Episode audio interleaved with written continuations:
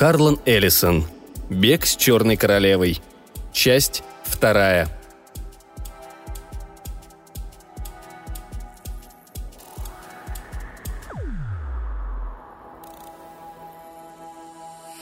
«Где же ты был вечером?» – спросила мать. Ее слабый натреснутый голос был еле слышен. Сколько времени она протянет еще в этом состоянии? Дневная сестра и морщинистая горбунья, которая гадала матери на картах, толкались возле постели, взбивая подушки, смачивая ей рот, поглаживая больные места. Окинув взглядом эту сцену, он обратился к матери. «Мама, почему ты не хочешь умереть, чтобы перейти в другую, лучшую жизнь?» Губы ее задрожали, но она ответила. «О чем ты говоришь?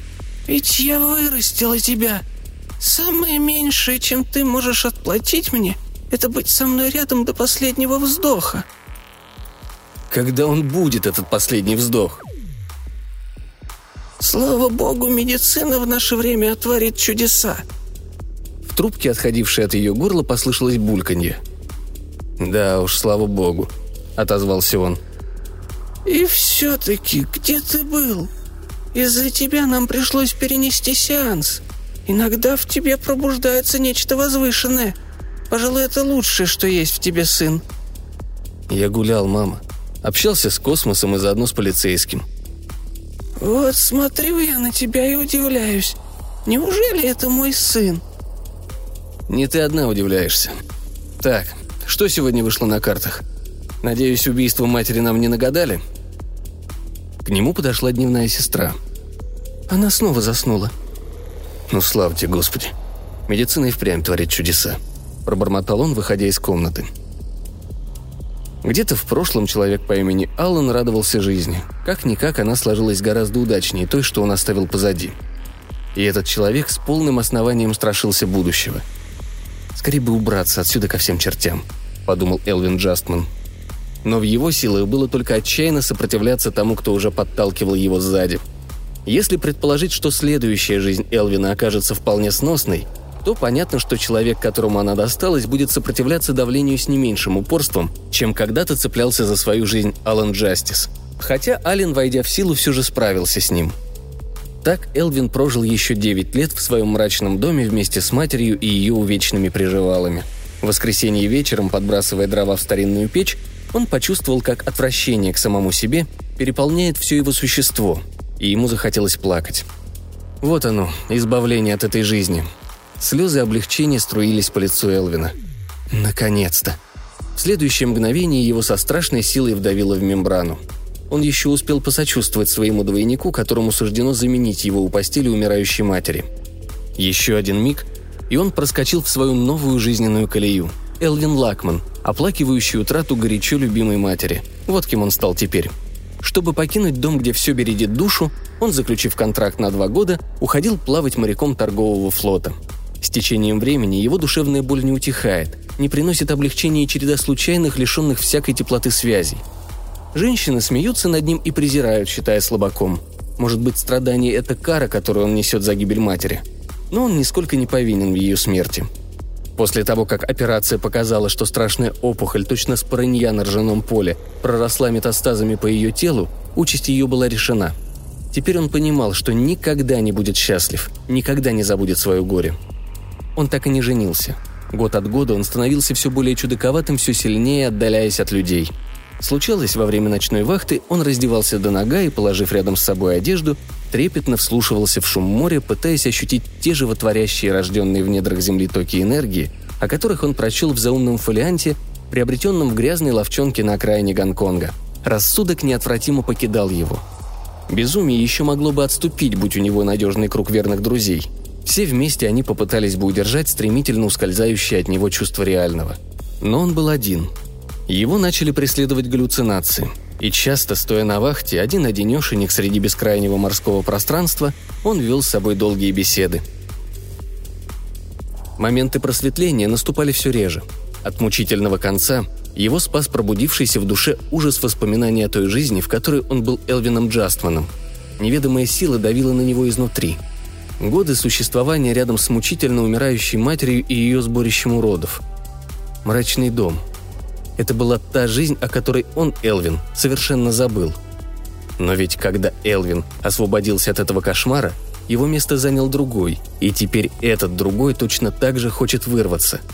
Давление его иной ипостаси, рвавшейся на свободу, помогло Элвину и на этот раз. Когда корабль сделал остановку в лондонском порту, Элвин Лакман сошел на берег вместе со всеми. Уход настиг его внезапно.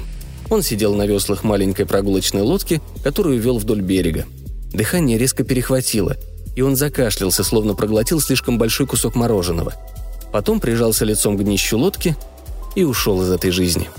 Лодка еще долго покачивалась на воде. Владельцу лодочной станции ничего не оставалось, как примириться с тем, что ему не с кого требовать плату за дополнительное время пользования лодкой – Сверх того, ему пришлось выдать три с лишним фунта тому человеку, который обнаружил пустую лодку, далеко унесенную течением. Казалось, жизнь его состоит из одних только черных полос. Он вновь пришел в мир как Уильям Раклин, рабочий завода в Ливерпуле. Серое беспросветное существование. Прозябание, а не жизнь. И так три года.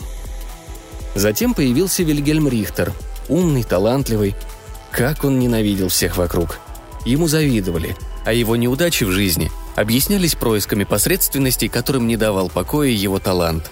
Он презирал себя за то, что он, считающий себя на голову выше других, вынужден угодничать перед начальством и льстиво улыбаться вместо того, чтобы заявить в лицо бездарностям, что он о них думает. Он знал, что сильным мира сего нравится унижать его. Знал, что Айрис опять изменяет ему с одним из своих прежних любовников. Вот только с кем именно, он не мог сказать точно – это продолжалось 9 месяцев и 15 дней.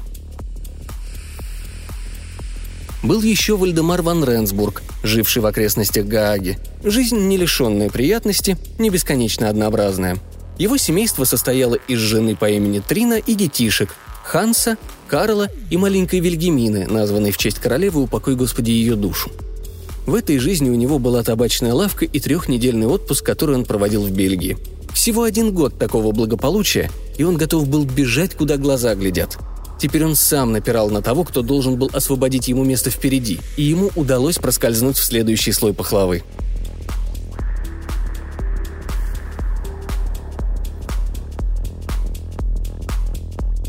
На этот раз переход прошел не так легко и плавно, как всегда. Вот что, наверное, испытывает человек, рождаясь на свет. Его сдавливало со всех сторон, тащило, тянуло куда-то, и, наконец, бросила на мембрану. С первого раза ему не удалось преодолеть преграду. Казалось, будто эта стена, разделяющая миры, сделана из гораздо более прочного материала, нежели все остальные, через которые он проходил раньше. А может быть, тот другой Элвин из будущего преграждал ему путь в новую жизнь и, сопротивляясь изо всех сил, пытался повернуть поток времени вспять. Ему приходилось испытывать такое напряжение, словно это он сам движется против течения – он отметил все это скорее машинально, пока находился во взвешенном состоянии между двумя мирами, и понял, что в этом переходе наметилась какая-то аномалия. Теперь от него мало что зависело. Ему все равно не выдержать мощный натиск идущих сзади. Все они – Алан, Аллен, Элвин, Уильям, Вильгельм – стремились выйти из своего невыносимого существования. Под их напором он прорвал мембрану и прошел в новый мир. В первые мгновения после ухода он, как всегда, еще мог восстановить в памяти долгую цепь своих странствий во времени. Нет, не каждую жизнь в отдельности, а лишь общую панораму, на общем смазанном фоне которой ярко проступали отдельные фигуры. Танцор зажигательного фламенко, голландский землекоп, измученный тяжким трудом крепостной, царедворец династии Медичи, могильщик в маленьком датском городке, туземец с островов Меланезии, скользящий по океанским просторам в своей легкой лодочке – Каждый раз, когда в глубинах его существа оживала память о прошлых жизнях, он вспоминал ту сцену из знаменитой сказки, где Алиса во весь дух бежит вместе с Черной Королевой, оставаясь при этом на одном и том же месте. Так и он. Беги, не беги, все равно не вырваться из заколдованного круга своих жизней. Он стряхнул оцепенение и открыл глаза. На него смотрело его собственное лицо. Сам он сидел в мягком кресле. В гостиной приятно пахло табаком, потрескивал камин, стены были заняты книжными полками – он готов был поклясться, что видит свое лицо не в зеркале. «Вальдемар?» – спросил человек с его лицом. «Да, Вальдемар, это я. А вы?» «Волли Ван. И уходить я не собираюсь». Память о прошлом ускользала от него. «Вы не собираетесь...» «Что?» Тут Волли размахнулся и влепил ему пощечину. Голова Вальдемара мотнулась из стороны в сторону. Однако сознание прояснилось. Волли повторил резко, напористо. «Я не собираюсь уходить, малыш. Попробуй взять себя в руки. Мне нужно, чтобы ты все вспомнил, а то я замучаюсь с тобой». «А вы помните все?» «Разумеется. И Элвина с его полоумной старухой, и параноика Вильгельма. Спроси, чего я только не помню с тех пор, как топал с пехотой. Ты сам-то забыл, наверное, про того парня, что умер от гангрены. И это ужасная дизентерия. О, Господи! Я вспомнил! Вспомнил все, о чем вы говорите. Ха! Да это если хочешь знать мелочь по сравнению со всем остальным, что хранится у меня в памяти. Воспоминания об этих кошмарах придают особую прелесть моей нынешней жизни, если ты еще не понял, как она хороша. А лучшей доли и мечтать не приходится. Приз, вопреки всем законам, доставшийся мне в игровом автомате. Любой из тех бедолаг, в чьей шкуре я побывал, не желал бы ничего иного. Итак, я остаюсь. И не подумаю сдвинуться с места. Но ведь это невозможно. Воля только хмыкнул, раскуривая трубку. Затем подошел к креслу, стоявшему напротив, и уселся. Они пристально смотрели друг на друга. «Меня тоже подталкивают сзади», — сказал Вальдемар. «Я бы не торопил тебя, живи здесь, если тебе нравится, но дело не во мне одном, ты же знаешь. Меня заставили уйти, и ты никуда не денешься». Воля покачал головой. «Я? Не уйду». «Тебя вынудят. Сзади напирают». Воля выпустил облачко дыма. В гостиной чувствовался смолистый запах дров. Теперь, когда Вальдемар присмотрелся к комнате, она понравилась ему еще больше. Уютнее, чем здесь, ему не было никогда – вот он, настоящий дом. Его предшественник, сидящий в кресле напротив, не погрешил против истины. Это его воплощение, действительно лучшее из всех возможных. Как часто в каждой из своих многострадальных жизней он тосковал по этой обстановке. Летучий голландец, похоже, обретет свой покой. Прекратилась бешеная гонка Алисы с Черной Королевой. Он и не заметил, как эта мысль созрела в нем. Он должен каким-то образом задержаться здесь. Он лихорадочно прикидывал, как ему поступить. Хватался за один план, чтобы тут же отбросить его и начать обдумывать другой. Так голодный пес разбрасывает содержимое мусорного ящика, чтобы скорее добраться до лакомого кусочка, источающего такой соблазнительный аромат. Спасительный ответ он знал. Нужно искать в прошлом. В туманной мгле прожитых им жизней блеснет искорка знания, и он найдет способ избавиться от воли, выбросить его на стремительно летящую вперед дорожку безумной гонки – а потом можно подумать, как закрыть дорогу сюда всем остальным. В душе его звенела радость. Но теперь нужно было притвориться непонятливым, чтобы выиграть время.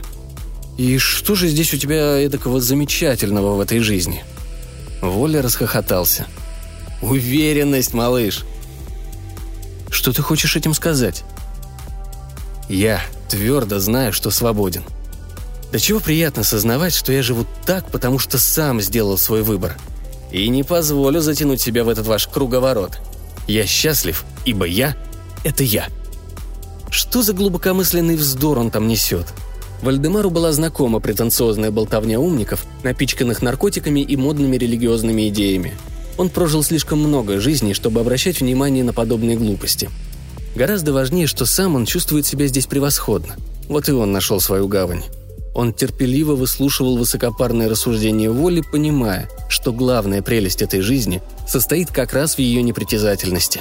По утрам я варю себе кофе. Люблю добавлять в него чуточку кардамона и шоколада. За окном вижу гряду холмов. Я не чувствую бег времени. Одежду выбираю ту, которая мне нравится, удобную и привычную. Моим ногам удобно и легко в разношенных старых башмаках. Днем я занимаюсь своей работой – перевожу для университетского издательства поэзию Латинской Америки. Много часов провожу я так, завороженной музыкой слова. Позже заходят мои друзья, и мы вместе идем куда-нибудь пообедать на природе. Мы много шутим, дурачимся, каламбурим. Моя жена нужна мне. Она стала частью меня, но, к сожалению, в моей душе нет места для нее. Я слишком отягощен своим прошлым. Я возвращаюсь домой, и ко мне бегут двое прелестных ребятишек. Они знают, что их всегда ждут маленькие подарки – на этой неделе я читал одну книгу, которая тронула меня до слез. Вальдемар почувствовал странное волнение, будто что-то кольнуло его в сердце, и кровь быстрее побежала по жилам. Но это состояние быстро прошло. Осталось презрение к Волли. Подумать только, этот человек живет в земном раю и даже не может как следует пообедать. Пикник на природе. Какие возможности давала ему эта жизнь, а у него не хватило мозгов воспользоваться ими с толком. Сомнений нет.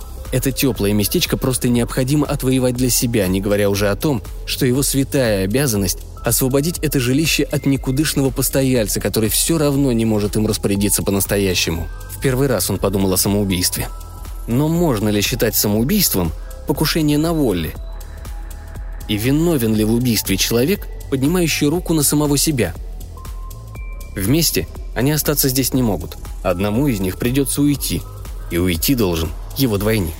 Притворяясь, что слушает нудное разглагольствование Волли, он из-под тяжка осмотрелся. Действовать нужно было очень быстро, пусть жестоко, но без промедления. У него есть только один шанс. Оба они находились ближе к середине комнаты, стены которой были скрыты книжными полками. Книги. Куда ни кинь взгляд, книги. Три двери, но все они закрыты. Диван, небольшой шкафчик, два кресла, торшер, камин. Камин. Он заметил каминные щипцы и тяжелую кочергу. Вот оно. Он рывком поднялся с кресла и сделал несколько нетвердых шагов. Волли замолчал, внимательно глядя на Вальдемара. «Я еще не в полном порядке», — пояснил тот, притворяясь гораздо более ослабевшим, чем это было на самом деле. А на самом деле силы быстро возвращались к нему. Словно потеряв равновесие и ища опору, он выбросил руку к каменной полочке. Волли открыл рот, собираясь что-то сказать. Вальдемар поспешил остановить его своим бормотанием. Одной рукой нащупав кочергу, он молниеносно занес ее над головой. Один мощный удар, и он освободит себе жизненное пространство. Все три двери, ведущие в комнату, распахнулись, и на пороге каждой появились люди. Но удар уже был нанесен. Он увидел перед собой расширенные от ужаса глаза Волли, но в ту же минуту его самого вдавило в мембрану. Люди в дверных проемах быстро теряли ясные очертания, сливаясь в сплошную серую массу – он снова, в который уже раз ощутил леденящее покалывание в горле от чересчур быстро проглоченного большого куска мороженого. Суставы заныли. Он был на пути в какую-то иную, неведомую жизнь. Там он стал Уолтером Верноном, абсолютным неудачником. Каждый раз, когда он пытался что-то предпринять, на него сваливались всевозможные несчастья, сокрушая любые его планы. Короче говоря, он был ни на что не способен и знал это. Белинда никогда не упускала случая уязвить его побольнее – Дети совсем разболтались. Конечно, им нужна была сильная рука. А он и с ними-то не справляется. И постоянное невезение. Каждый день он ввязывался в сражение, которое можно было считать проигранным еще до того, как оно началось. Уолтер Вернон на огромной скорости влетел в свою новую, полную страданий и унижения жизнь, в которой ему суждено было провести 15 лет. Хотя он, конечно, об этом не подозревал. Не вернулась к нему память обо всем, что случилось с ним перед тем – в конце этих долгих 15 лет его ждал переход в новое существование. За этим переходом еще один и снова в путь. Каждая новая из быстро мелькающих жизней была еще омерзительнее, чем предыдущая. Изредка он попадал в чуть более удачную колею. Быть может, далеко впереди, отделенная от него многими столетиями мучительного прозябания, и расстилалась та самая счастливая жизнь, где можно позволить себе читать книгу, которая трогает до слез. А пока Проживая одну за другой свои незадавшиеся жизни, Уолтер Вернон не узнавал собственную судьбу.